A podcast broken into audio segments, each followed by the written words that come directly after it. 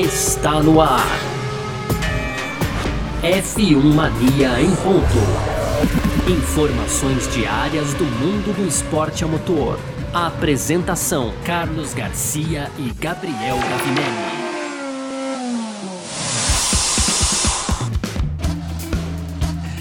Pois bem, então tá no ar e valeu demais pela sua presença. Mais uma edição aqui do nosso podcast F1 Mania em ponto de segunda a sexta, aqui sempre com um resumo do que tá rolando no mundo do esporte a motor, tá certo? Valeu mesmo, você que tá junto com a gente sempre por aqui.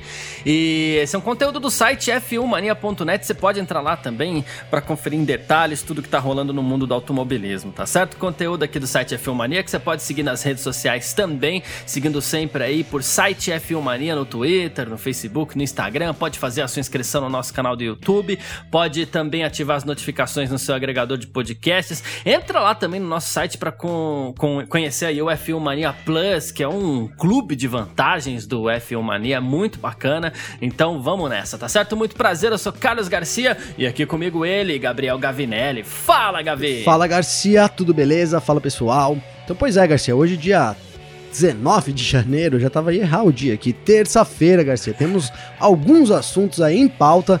Então, no primeiro bloco a gente fala aí de São Paulo, né, o contrato de São Paulo aí com a Fórmula 1, a possibilidade de Nürburgring receber uma corrida da Fórmula 1 ainda nessa temporada e também o Rio de Janeiro aí se credencia, na verdade já estava credenciado, né, mas volta a pauta aí com uma possível é, corrida da Fórmula E ali no Parque Olímpico, né? No, no antigo Jacarepaguá, né, Garcia? No segundo bloco Isso. a gente fala do Leclerc. Então, o Leclerc aí é, comentou sobre a temporada de 2020, né? Uma, uma temporada que realmente foi cansativa aí. O Leclerc concorda com isso, mas a gente vai falar um pouco mais sobre o Leclerc e também o seu companheiro de equipe em 2021, o espanhol Carlos Sainz, né? Vai fazer a sua estreia ali ao lado e já deu algumas opiniões aí, inclusive sobre o Leclerc. Leclerc, viu, Garcia? E fechando, então, a gente entra numa polêmica aí, né? É, novamente o Bernie Eccleston fala sobre o Lewis Hamilton, a gente falou disso aqui é, na temporada passada, aí em 2020, teve aquela, aquela crítica do Eccleston sobre o, os protestos do Black Lives Matter, né, efetuado pelo Hamilton, e agora então o, o Eccleston, desculpa, deu um pitaco aí sobre o contrato, né? O porquê que o contrato do Hamilton, por que que o Hamilton não assinou ainda, ou se ele já assinou também, viu, Garcia? Esse é o nosso cardápio aqui dessa terça-feira, Garcia. Perfeito, é sobre isso que a gente vai falar então nessa edição de hoje. Hoje é terça-feira, 19 de janeiro de 2021. Podcast F1 Mania em ponto, tá no ar. Podcast F1 Mania em ponto. Pois olha só, vamos falar mais uma vez da Fórmula 1 no Brasil. A gente vem comentando nesses últimos dias. A gente começou aqui, né? Foi um dos grandes assuntos já desse nosso início de segunda temporada do F1 Mania em Ponto também, né? Que é o contrato da, de São Paulo com a Fórmula 1, que por enquanto está suspenso devido ao seu sigilo, devido à ausência de licitação e tudo mais, né? E assim, uh, o blog Olhar Olímpico, que é um blog do, do, do UOL, né? Que é do Demetrio Vecchioli, né? Ele, digamos assim, falou sobre esse contrato porque é, o vereador Rubinho Nunes, de São Paulo, né? Do Patriota, conseguiu na justiça que os documentos fossem tornados públicos. A prefeitura fez isso ontem, né? E assim, manteve o sigilo só sobre a versão final deste contrato. Mas algumas coisas vieram à tona, tá? É, primeira coisa ao mesmo tempo em que, é, digamos assim, a São Paulo vendeu os direitos da prova, né, realizada aqui no Brasil, também ficou definido que a Brasil Motorsport é a única empresa autorizada a organizar e promover o GP São Paulo entre 2021 e 2025. Mas, atenção, a gente falou aqui de licitação e tudo mais, foi a Fórmula 1 e não a Prefeitura de São Paulo que definiu que a Brasil Motorsport teria que ser contratada para realizar essa prova adquirida, tá? Pelo governo municipal aí, né? Ah, e mais do que isso, a Fórmula 1 só pode realizar uma corrida por ano no Brasil até 2025. Ou seja, vamos supor talvez não seja o caso, né? Mas vamos supor que o Rio de Janeiro queira fazer lá o Grande Prêmio do Brasil, já que essa prova vai se chamar Grande Prêmio de São Paulo, e aí o Brasil teria duas provas, né? Tá proibido por contrato entre São Paulo e, e a Fórmula 1, tá? Então, assim, é, algumas coisas vieram à tona e o valor ainda não, né? Mas especula-se que o valor seja de 100 milhões de reais, 20 milhões por prova, que é, digamos assim, o valor mínimo que a Fórmula 1 cobra para realizar uma, uma corrida aí nos países, né? Então, assim, começando uh, pra, com, contigo aqui. Talvez fique mais fácil ainda de se validar esse contrato, porque assim, é, se foi a Fórmula 1 que exigiu que a Brasil Motorsport organizasse a corrida, né?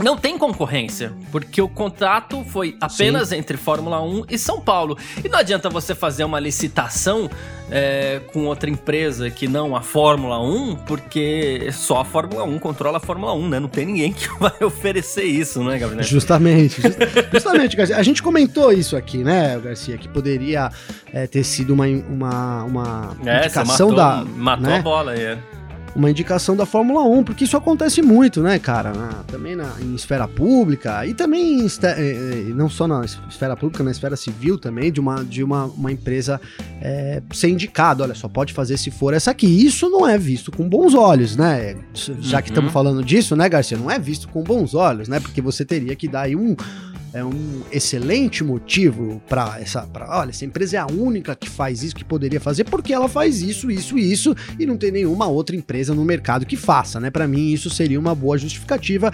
E a gente não sabe que. A gente não sabe, não. A gente sabe que não é isso, né, Garcia? Trata-se, na verdade, ali de, de um monopólio. Mas olha, vou até citar uma informação aqui, por exemplo, é, quando você vai fazer uma propaganda aí em alguma emissora, né? Geralmente você chega lá nessa emissora e aí, ó, quero fazer minha propaganda, vincular, e você recebe uma carta de empresas, né, que podem fazer a sua propaganda para vincular ali. Né? Então, Sim. isso em algumas emissoras é uma obrigação, que é um pouco disso também, né, Garcia? Olha, a gente só faz, a, só vincula a propaganda sua aqui se você contratar essa, essa ou essa empresa. Isso se aplica sim em alguns lugares e foi é, então o caso aí, aparentemente, né? É esse o caso também da Fórmula 1 aqui no Brasil, e isso, como você bem colocou, deve facilitar a legalidade do contrato, né? Então, o, o, MP, junto com o Tribunal de Contas aí do Estado, eles estão avaliando esse contrato, e se ele for considerado, inclusive, um contrato ilegal, o contrato é suspenso, né, Garcia? Então a gente ficaria, isso. falamos aqui também, poderia, poderíamos ficar sem a Fórmula 1, mas parece que não, né, Garcia? E aí, então, a, e com, com, esse, com essa notícia também, a gente acaba com uma outra é, especulação, né? Então, quando a gente teve, na verdade, aí é, São Paulo assinando o contrato com a Fórmula 1, que aconteceu recentemente, é, e o GP sendo chamado de GP de São Paulo ao invés de GP do Brasil, houve rumores de que um GP do Brasil poderia ser realizado no Rio de Janeiro né, é, mutuamente aí com São Paulo, então a gente ter, teria duas corridas aqui no Brasil, seria fantástico. Imagina, Garcia, você tem um final de semana em São Paulo, louco. É, pega uma ponte aérea e, e, outra corrida no Rio de Janeiro, ou, ou vice-versa, uma corrida no Rio de Janeiro. A gente, é, até, até para é, fixar isso de novo aqui, lembrar, né? A gente em momento nenhum falou assim: olha, é, não quero que seja realizada a corrida lá no Rio, é, esse negócio de bairrismo, né, o Garcia, assim, a gente não, não evitou aqui, né? Na verdade, é, eram os fatores ali que é, mostravam que São Paulo tinha a, a melhor carta na manga ali para receber realmente a corrida, então acaba também com essa especulação, Garcia. E aí, cara, a gente tinha comentado sobre o valor, né? Que é aí, são 100 milhões, né? Dividido em cinco parcelas. Mas você viu que saiu também um, um lance, né? Que a, a, além desse contrato com a Brasil Motorsport, né, Garcia? A Fórmula 1 fechou com a. A, Fórmula 1 não, a prefeitura fechou com a Fórmula 1 também para comprar os direitos, né? Esse valor ainda não foi divulgado. Porque a gente falou aqui, pô, 20 milhões de reais por ano dão o quê? 4 milhões? né? E aí você paga direito da Fórmula 1 e aí paga alguém para organizar a corrida, fica um negócio meio, né, complicado, né, Garcia? É, então é. acho que a gente vai ver no final das contas que esses 100 milhões que a Fórmula 1 pagou para Brasil Motorsport aí é para a organização ali do evento, enfim. É, queremos mais detalhes com, que, o, do, com o que vai ser feito com esse dinheiro, mas acho que além disso tem uma taxa extra aí anual que a prefeitura vai pagar para a Fórmula 1 para poder receber a, a, corrida. Era um grande entrave, né? O Brasil era um dos únicos que não pagavam, né? Que não pagava essa taxa, ainda fruto é, da aliança ali do, do Tamas com o Bernie, o Bernie Eccleston, né? Na, na época ali, que eram muito amigos e tal. O Brasil era um dos poucos países, agora cai isso também nesse ano, é, volta dentro de uma normalidade aí, mas essa, essa última notícia então deu uma boa é, clareada aí nos rumos que, que podem seguir ainda sobre o GP do, do Brasil, não, o GP de São Paulo, que deve Isso. ser realizado em Interlagos nesse ano, Garcia. Uma, uma coisa que a gente tem que ficar de olho também, a gente não sabe se esses valores virão à tona oficialmente ou não, mas tem duas coisas. Quando a gente fala em 20 milhões por ano ou 100 milhões é, no total do contrato, a gente não pode esquecer que a gente está falando de valor mínimo. São Paulo não pagava nada, o valor mínimo costuma ser 20 milhões, mas para corridas fora da Europa, Fórmula 1 costuma cobrar aí pelo menos uns 30 milhões. Então pode ser que o valor também não seja de 100 milhões de reais, pode ser que chegue a 150, pode ser que com esse adendo Sim chega a 200, até 300, alguma coisa assim. Então, é, seria interessante que a gente pudesse saber sobre esse valor aí, até porque aí sim, a gente está falando sobre, sobre dinheiro público e tudo mais, e a gente está falando que esse é um evento que rende muito para a cidade, e a gente dá a nossa cara a tapa aqui quando a gente fala assim, ó, esse evento é bom para a cidade, porque inclusive esse dinheiro volta, e se de repente os números tiverem sido maquiados, assim, a gente dá a nossa cara a tapa à toa também, os números não foram maquiados, é, e, e, e, sabe? A gente quer... seria justo com a gente também. Se Exato. a gente souber, a gente vai acusar, né, Garcia? Não vamos Exato. deixar passar em branco, não. Não vamos gente... fazer papel de bobo aqui, né, Garcia? É, a gente quer saber que o evento continua também sendo atrativo para a cidade, sendo importante para a cidade, quanto, quanto é o retorno, né, de quanto é o retorno. Então a gente quer saber tudo isso. Ainda sobre o calendário, né, em, é, a gente tem um outro problema. Aí ontem a gente a gente teve a confirmação do Grande Prêmio de Mônaco, né, oficialmente, né? Aí a gente falou assim, ah, a gente falou do risco de Mônaco, Canadá e Azerbaijão ficarem de fora e a gente falou assim, olha, as organizações desses GPs é que tem que dar a certeza. Mônaco deu certeza, ok, temos lá, mas assim, Canadá e Azerbaijão ainda não deram essa certeza, ainda não fizeram essa confirmação oficial, né?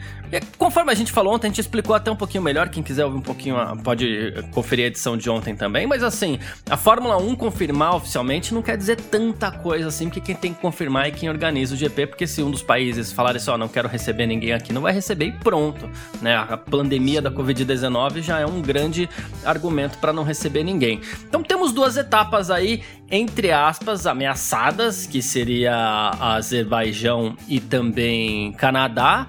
E para isso a gente tem os dirigentes de Nürburgring aí dizendo que o circuito está aberto para sediar um GP em curto prazo, né? O porta-voz aí da, da pista, do circuito, né?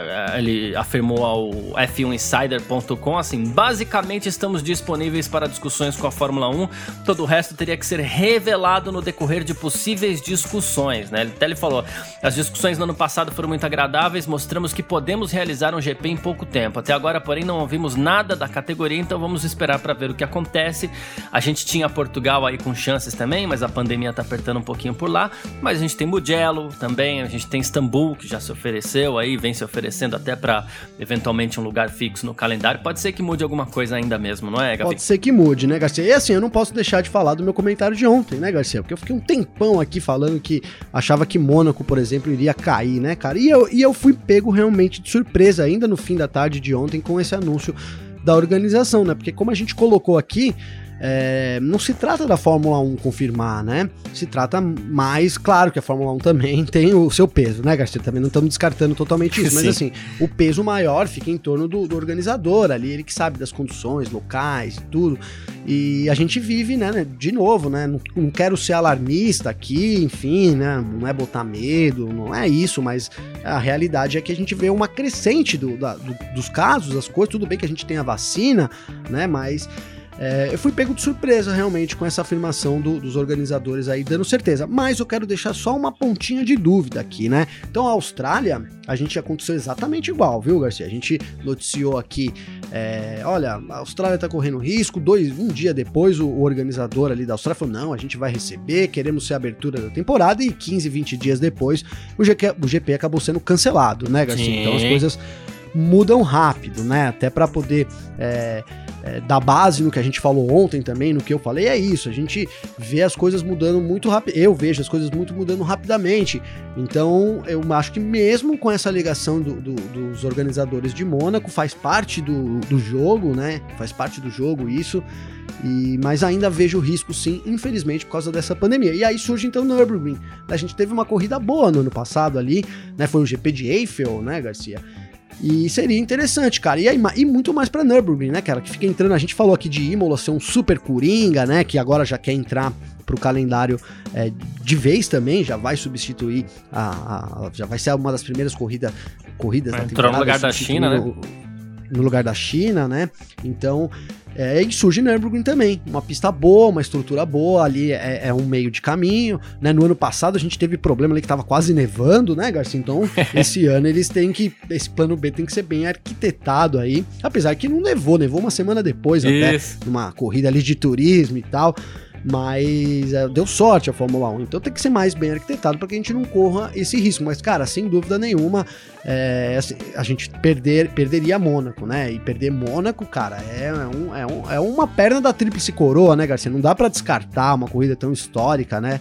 É, e não sei se Nürburgring, Nürburgring então sub, é, substitui a altura, mas enfim, é uma alternativa que a Fórmula 1 são alternativas que a Fórmula 1 é, tem é, e ac ainda acredito que ela vai precisar usar aí essas alternativas durante a temporada. Tomara que não, Garcia. Exato. Lembrando que ainda temos também uma data em aberto, que é a data do dia 2 de maio, que seria o Grande Prêmio do Vietnã. Não deve ser essa data, tá em aberto e segundo a Fórmula 1 vai ter corrida. A gente já tá aqui 19 de janeiro é...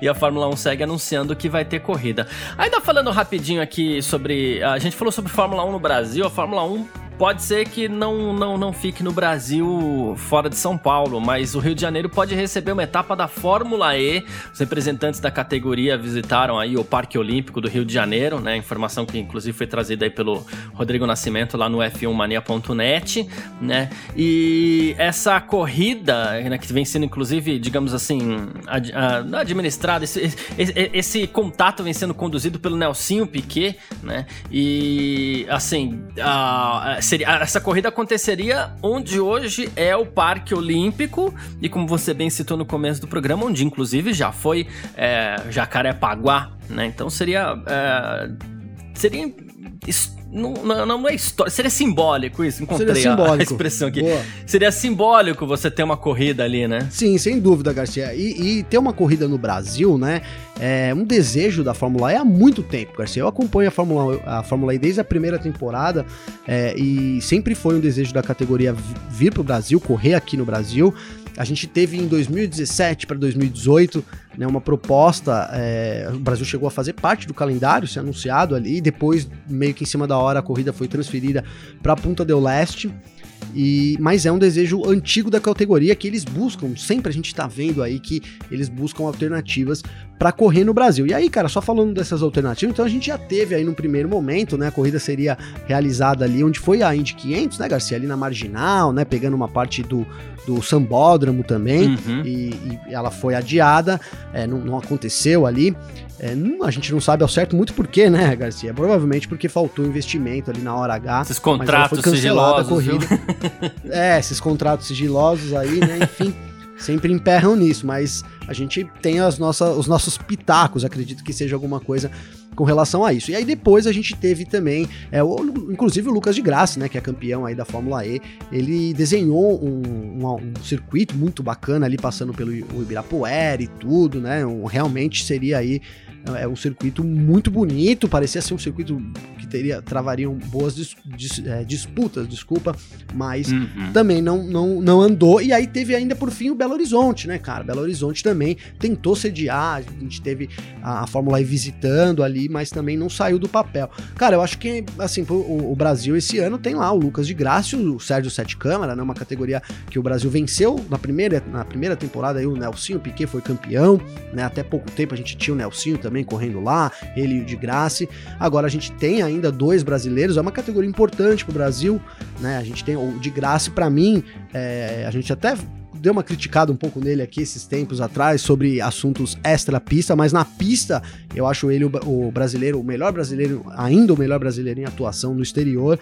Então, assim, é uma categoria muito interessante, cara, e traria, né, a possibilidade de você é, usar o Parque Olímpico, né, cara? Porque as informações que a gente tem é que o, o, Parque Olímpico, desde, desde a Olimpíada, então, ele é muito subutilizado, né, cara? E quem sabe poderia dar também é, aí uma ideia para a gente ter uma pista ali, a Fórmula E, de repente até outras categorias, claro que dentro da, das proporções aí que cabíveis, né? Poderiam também estar tá correndo ali. Então acho que é uma boa, velho. A gente ter uma corrida agora seria uma, uma boa, mas ainda tá longe, apesar, né, Garcia? Só para finalizar aqui rapidinho, apesar que esse ano a temporada da Fórmula E tá super em aberto, né? Também. Então a categoria começa agora, em, né? Começa agora em fevereiro com duas uma, uma rodada dupla ali em Aldiriá e depois disso não tem nada certo. Então nada impede que a gente tenha uma corrida aí é, no Brasil. Por que não, é, né, Garcia? É. Então fica aí essa promessa, uma promessa que a, que a Fórmula E já fez, o Brasil tenta de alguma forma trazer. É, eu acho que isso ainda vai sair do papel. Não sei se esse ano, mas espero que pelo menos nos próximos anos, Garcia. É, as Olimpíadas no Rio de, no Rio de Janeiro, elas foram espetaculares, foram lindas mesmo, de verdade. Uh, assim, e, mas claro, a gente a maioria das pessoas né, era contra a demolição do, do autódromo para que fosse substituída por outra, outro equipamento esportivo.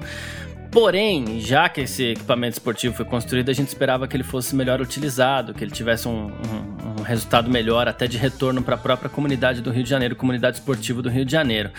Vem sendo subutilizado. O, o, se caso ele venha a ser utilizado pela Fórmula E, eu espero que esse projeto seja feito com muito cuidado, com muito carinho, para que ele possa ser mais flexível, né? Até porque a comunidade do automobilismo do Rio de Janeiro sente essa carência, né, de um lugar para as corridas e tudo mais. Então, que seja feito um espaço é, em que se possa aproveitar o traçado para de repente você levar uma etapa da Stock Car, você levar a truck para lá, né? Outros campeonatos, enfim, campeonatos regionais possam renascer no Rio de Janeiro, né? Então, é, sou muito a favor da, da Fórmula E. Eu espero que a Fórmula E seja a grande ferramenta aí para que a gente tenha esse espaço sendo melhor utilizado pelo automobilismo. De novo, lembrando que Jacarepaguá, em determinado momento, chegou a ser o grande autódromo do Brasil, recebeu etapa de Fórmula 1, tinha um traçado espetacular, né? Numa região muito plana ali, inclusive inclusive.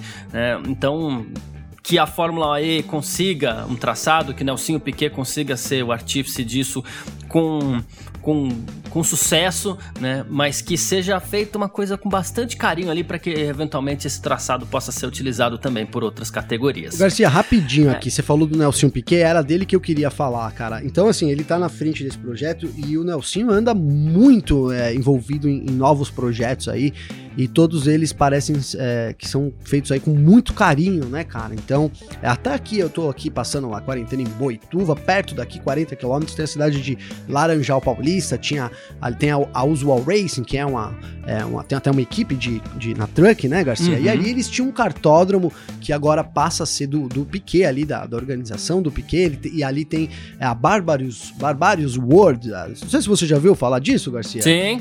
Tem, tem no Instagram, então ele é aqui, né? É, uma, é mais um dos empreendimentos do, do Nelsinho Piquet, cara. Então, só para deixar, é, assim, para dar um elogio pro Piquet, que vem fazendo as coisas com muito carinho, cara. E, esse, esse, e essa Fórmula E no Rio de Janeiro é uma coisa que ele pegou assim também para cuidar. Então, é, eu, eu, vejo é, o fato do Nelson Piquet estar tá liderando isso lá no Rio como um, uma, uma grande, uma grande carta aí que a gente tem realmente para ter um, um, bom evento, viu, Garcia? É isso, todo sucesso ao Piquet. Lembrando aqui também que Jacarepaguá chegou a sediar também ali no, no, no Oval algumas provas da Fórmula Indy, a primeira delas até vencida lá pelo André Ribeiro, tá? Então é um lugar realmente histórico que merece receber, voltar a receber corridas. Mas vamos lá, estamos aqui no nosso F1 Marinho Ponto e a gente parte agora para o nosso segundo bloco. F1 Mania em ponto.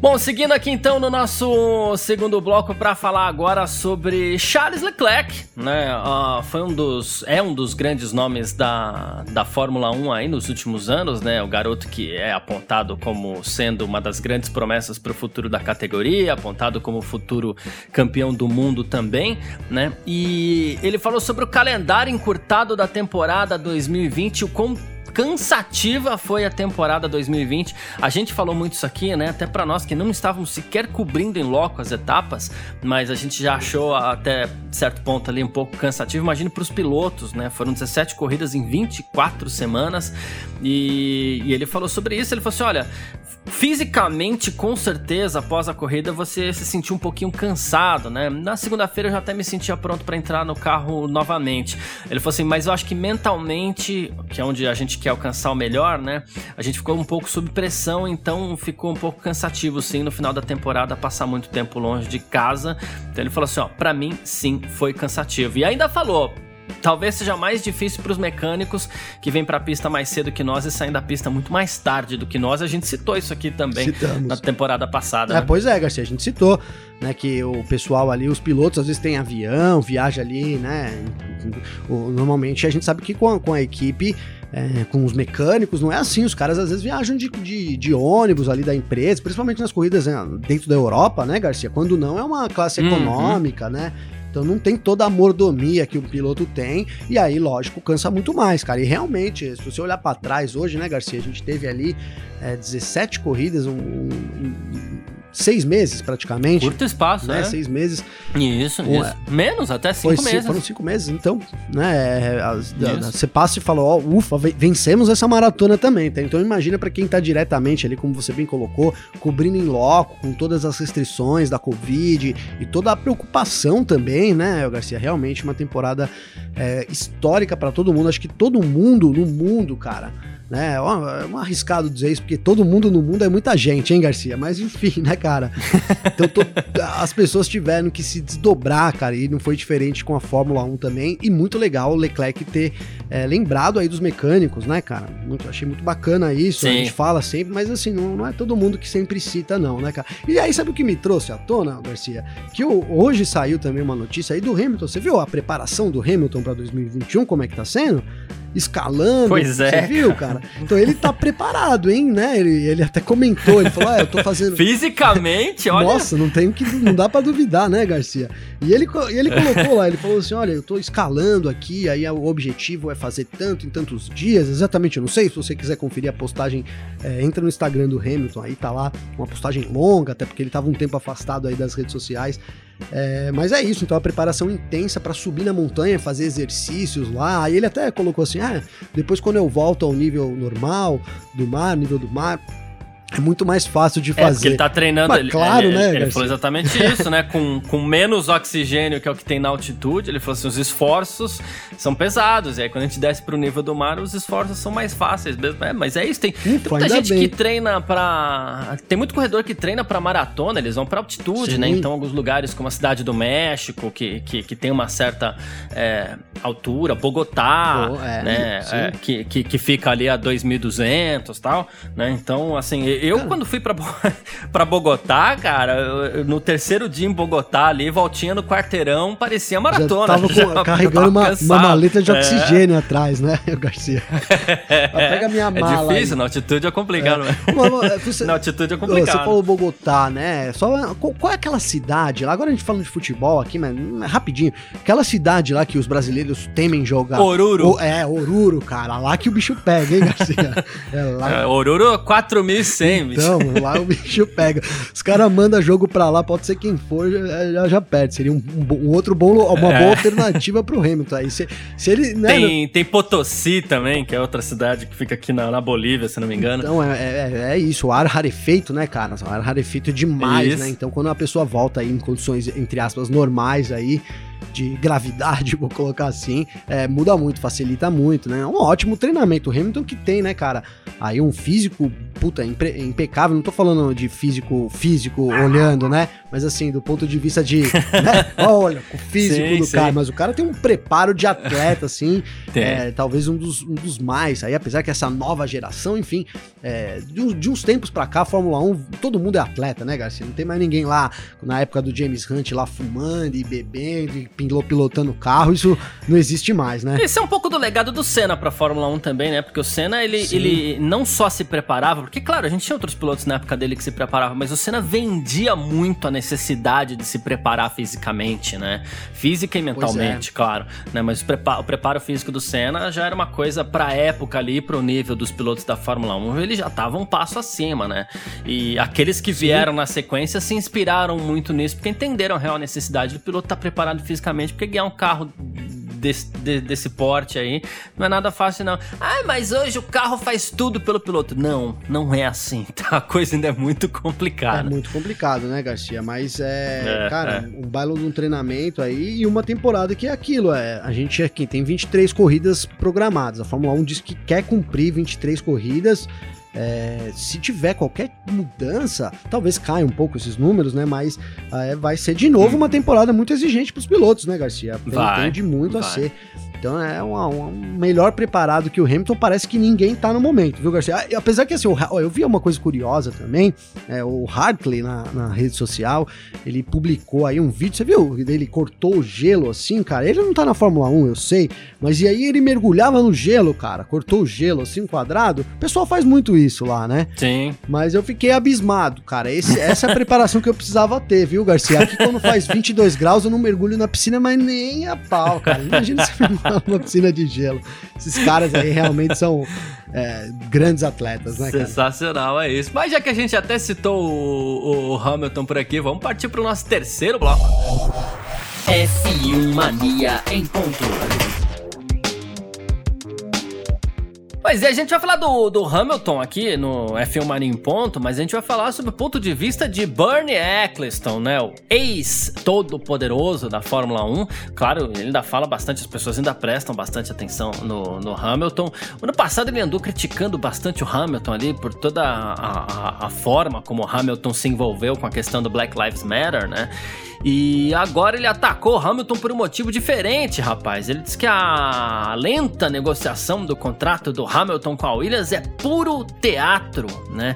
Ele acredita que o Lewis talvez tenha outra surpresa reservada, diz que é só um teatro para que Lewis, em particular, permaneça nas manchetes durante essa semana sem atividade da Fórmula 1 nas pistas. É pelo menos aqui na, do que a gente acompanha, ele nem tá tão nas manchetes assim. É que qualquer coisinha que o Hamilton falar vai gerar algum tipo de retorno, pelo menos, né?